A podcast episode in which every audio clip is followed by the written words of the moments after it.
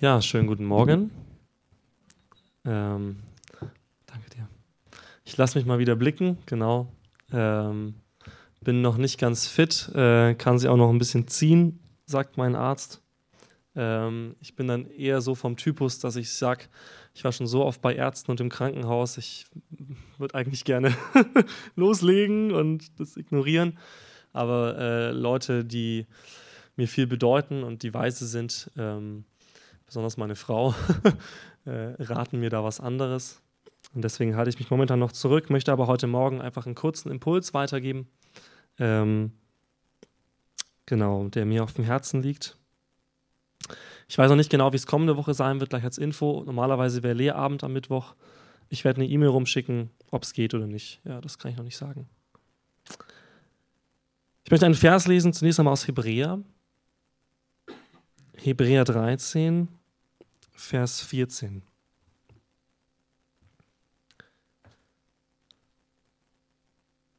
Wir haben hier keine bleibende Stadt, sondern die zukünftige suchen wir. Wir haben hier keine bleibende Stadt, sondern die zukünftige suchen wir. Diesen Vers möchte ich gleich mal als Einstieg verwenden für das, was ich heute mit euch lesen möchte.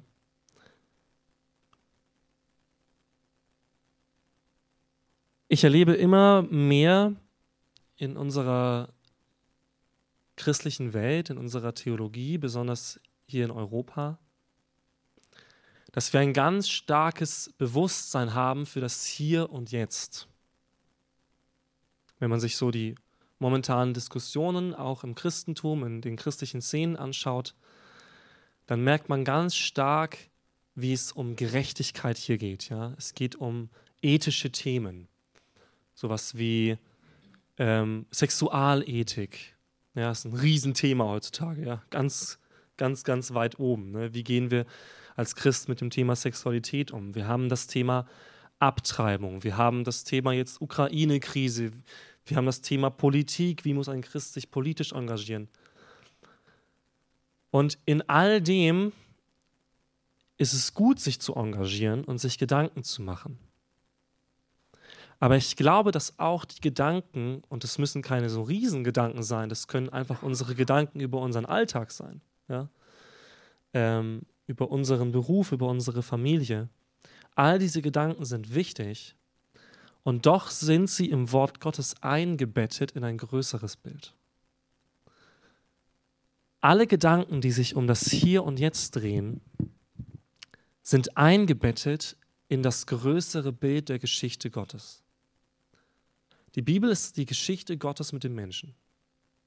Und das Gute an dieser Geschichte ist, ähm, sie spoilert schon. Ja, es ist so, für alle, die jetzt nicht so in den Begriffen drin sind, spoilern bedeutet, wenn du ins Kino gehen willst und da ist ein richtig spannender Film und du freust dich seit einem halben Jahr auf diesen Film und ich war in der Premiere drin und ich gehe zum Beispiel zum Uli ja, und sage, ne, hey Uli, ich habe den Film gestern gesehen, übrigens am Ende stirbt der Hauptcharakter.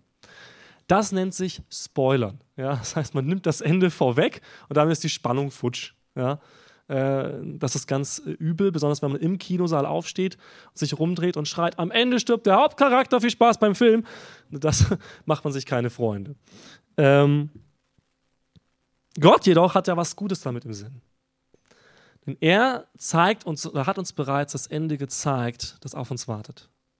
Ich glaube, es wäre total schrecklich, ist jetzt ein krasses Statement, als Christ zu leben, wenn man nicht das Ende wüsste.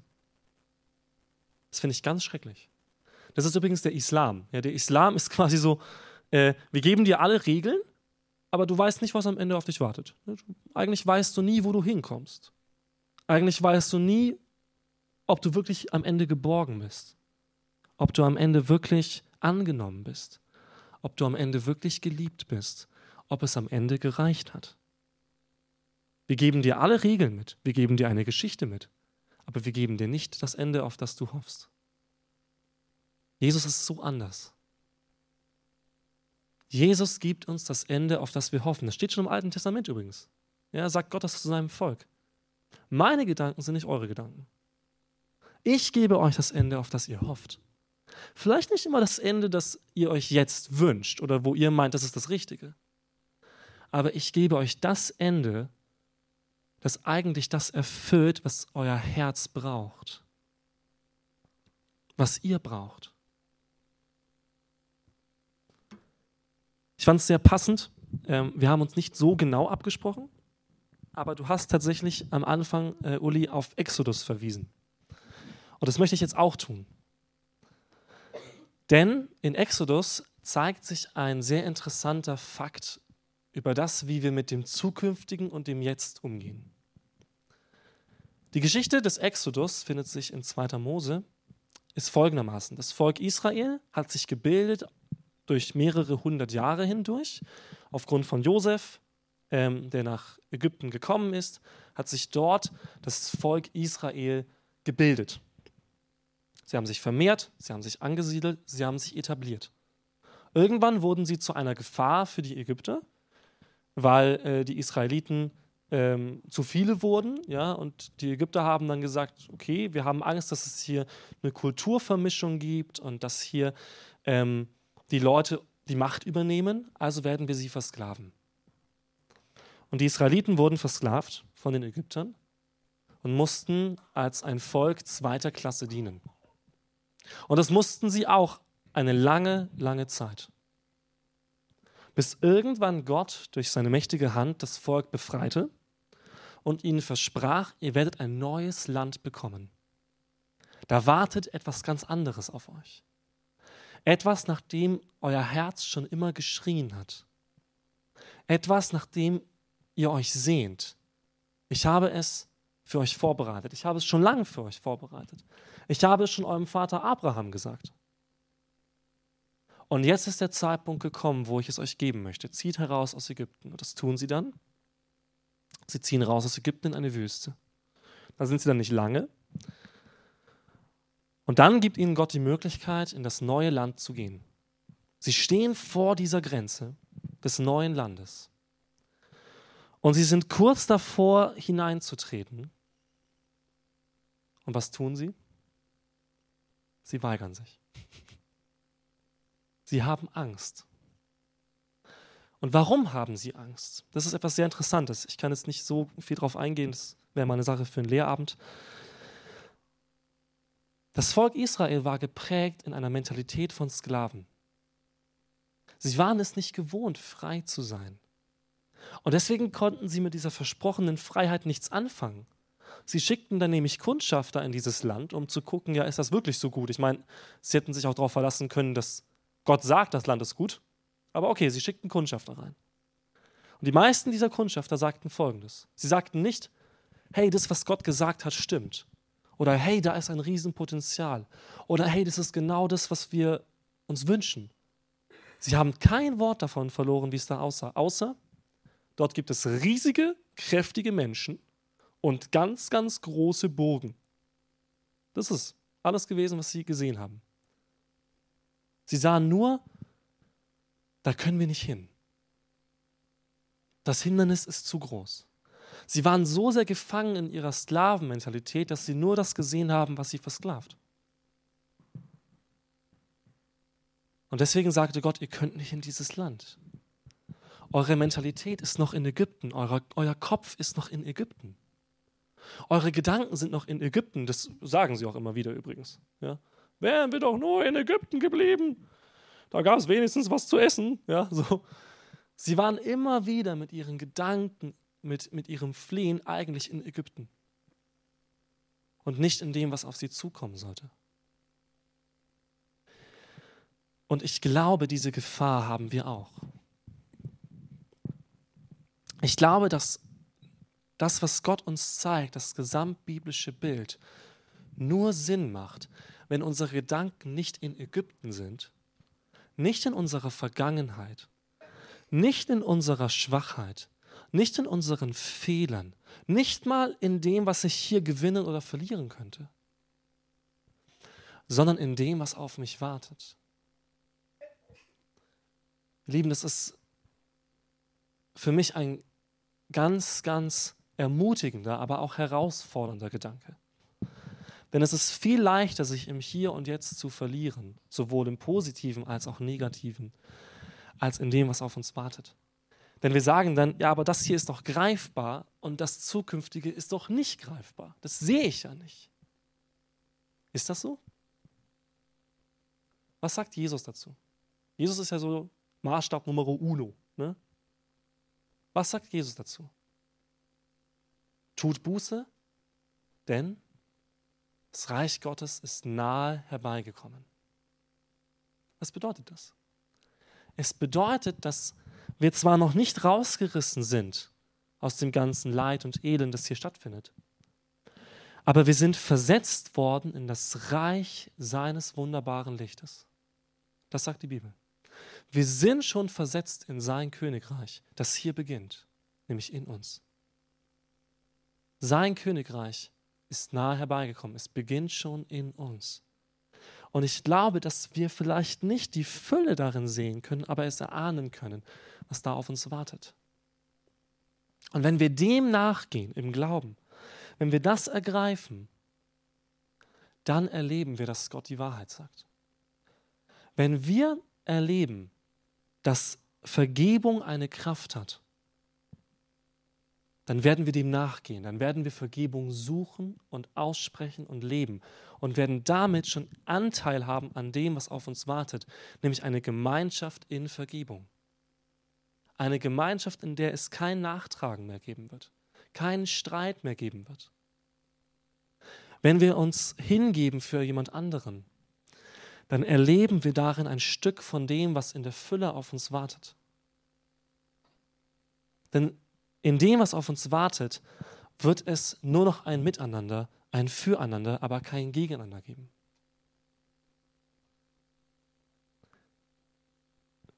In der Offenbarung, das ist ja so ein Buch, wo Leute entweder sich viel zu tief reinbegeben oder überhaupt nicht ranwagen, ähm, gibt es zwei Kapitel, die ich wunderschön finde. Und die möchte ich mit euch lesen. Ähm, denn sie beschreiben, was am Ende geschehen wird.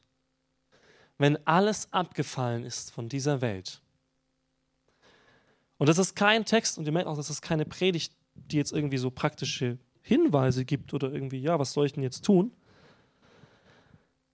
Aber vielleicht soll uns dieses Wort Gottes gar nicht so sehr zu einer Handlung bewegen, sondern soll unser Herz bewegen. Nämlich hin zu Gott und hin nicht auf Ägypten, sondern hin schon zu einer Perspektive, die begreift, ich lebe für so viel mehr.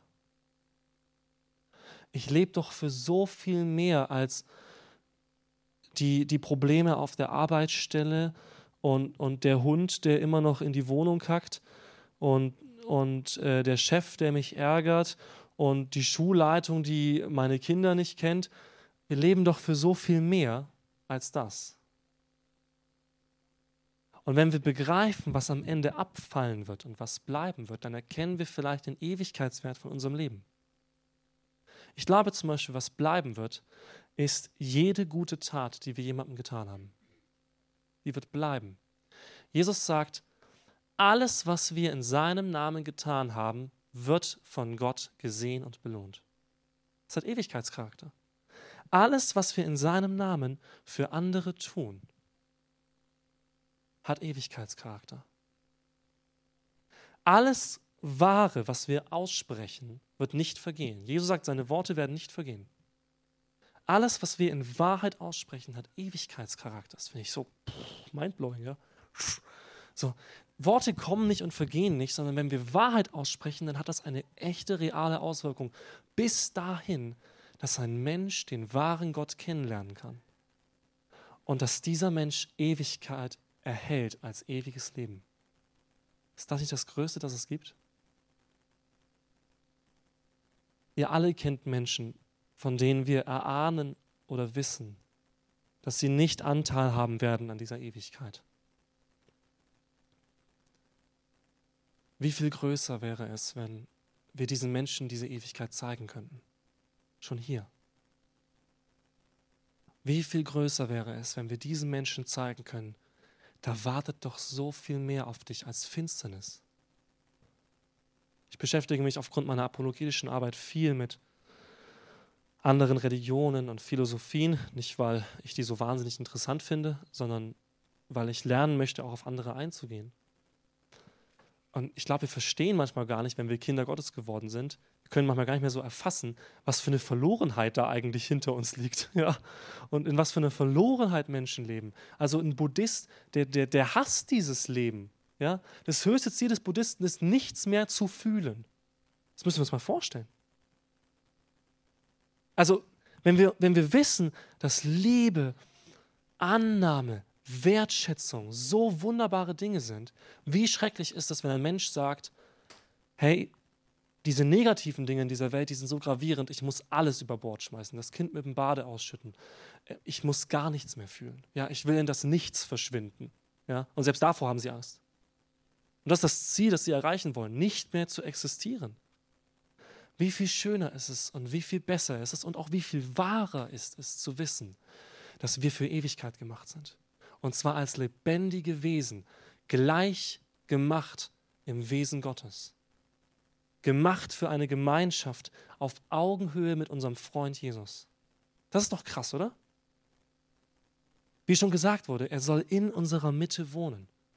Es wird nicht so sein, dass er auf einem Thron sitzen wird. Wir kommen jeden Tag mit unseren Gaben und machen, oh, sondern er wird mitten unter uns wohnen. Lass uns das mal gemeinsam lesen. Offenbarung Kapitel 21. Und ich sah einen neuen Himmel und eine neue Erde. Der erste Himmel und die erste Erde waren vergangen. Und das Meer gibt es nicht mehr. Das ist mal eine Aussage, oder? Nichts von dem hier bleibt. Nichts. Und ich, Johannes, sah die heilige Stadt, das neue Jerusalem, von Gott aus dem Himmel herabsteigen, zubereitet wie eine für ihren Mann geschmückte Braut. Und ich hörte eine laute Stimme aus dem Himmel sagen, siehe, das Zelt Gottes bei den Menschen. Und er wird bei ihnen wohnen, und sie werden seine Völker sein, und Gott selbst wird bei ihnen sein, ihr Gott. Und Gott wird abwischen alle Tränen von ihren Augen. Und der Tod wird nicht mehr sein, Leid oder Geschrei oder Schmerz wird mehr sein, denn das Erste ist vergangen. Und der auf dem Thron saß, sprach, siehe, ich mache alles neu. Und er sprach zu mir, schreibe, diese Worte sind wahrhaftig und gewiss. Er sprach zu mir, es ist geschehen, ich bin das A und das O, der Anfang und das Ende. Ich will dem Dürstenden geben aus dem Quell des Wassers des Lebens umsonst. Wer überwindet, der wird alles erben. Und ich werde sein Gott sein und er wird mein Sohn sein. Die Feiglinge aber und die Ungläubigen und mit Gräueln befleckten und Mörder und Unzüchtige und Zauberer und Götzendiener und alle Lügner, ihr Teil wird in dem See sein, der von Feuer und Schwefel brennt, das ist der zweite Tod. Und es kam zu mir einer der sieben Engel, welche die sieben Schalen hatten, die mit den sieben letzten Plagen gefüllt waren, und redete mit mir und sprach, komm, ich will dir die Frau, die Braut des Lammes zeigen. Und er brachte mich im Geist auf einen großen und hohen Berg und zeigte mir die große Stadt, das heilige Jerusalem, die von Gott aus dem Himmel herabkam, welche die Herrlichkeit Gottes hat, und ihr Lichtglanz gleicht dem köstlichsten Edelstein, wie ein kristallheller Jaspis. Sie hat eine große und hohe Mauer und zwölf Tore, und an den Toren zwölf Engel und Namen angeschrieben, nämlich die der zwölf Stämme der Söhne Israels. Von Osten drei Tore, von Norden drei Tore, von Süden drei Tore, von Westen drei Tore. Und die Mauer der Stadt hatte zwölf Grundsteine, und in ihnen waren die Namen der zwölf Apostel des Lammes. Ich lese weiter, jetzt kommen so ganz viele genaue Beschreibungen. Ich lese weiter Vers 23. Die Stadt bedarf nicht der Sonne noch des Mondes, dass sie in ihr scheinen. Denn die Herrlichkeit Gottes erleuchtet sie und ihre Leuchte ist das Lamm. Die Heidenvölker, die gerettet werden, werden in ihrem Licht wandeln und die Könige der Erde werden ihre Herrlichkeit und Ehre in sie bringen. Ihre Tore sollen niemals geschlossen werden den ganzen Tag, dort wird keine Nacht sein. Man wird die Herrlichkeit und die Ehre der Völker in sie bringen. Und es wird niemals jemand in sie hineingehen, der verunreinigt, noch jemand, der Gräuel oder Lüge verübt, sondern nur die, die geschrieben stehen im Buch des, des Lebens des Lammes. Und er zeigte mir einen reinen Strom von Wasser des Lebens, glänzend wie Kristall, der ausging vom Thron Gottes und des Lammes. In der Mitte zwischen ihrer Straße und dem Strom, von dieser und von jener Seite aus, war der Baum des Lebens, der zwölfmal Früchte trägt und jeden Monat eine Frucht gibt, jeweils eine. Und die Blätter des Baumes dienen zur Heilung der Völker. Es wird keinen Fluch mehr geben. Der Thron Gottes und des Lammes wird in ihr sein. Seine Knechte werden ihn dienen. Und sie werden sein Angesicht sehen. Und sein Name wird auf ihren Stirnen sein. Es wird keine Nacht mehr geben. Sie brauchen keinen Leuchter mehr, noch Licht der Sonne. Denn Gott, der Herr, erleuchtet sie und sie werden herrschen von Ewigkeit zu Ewigkeit. Amen.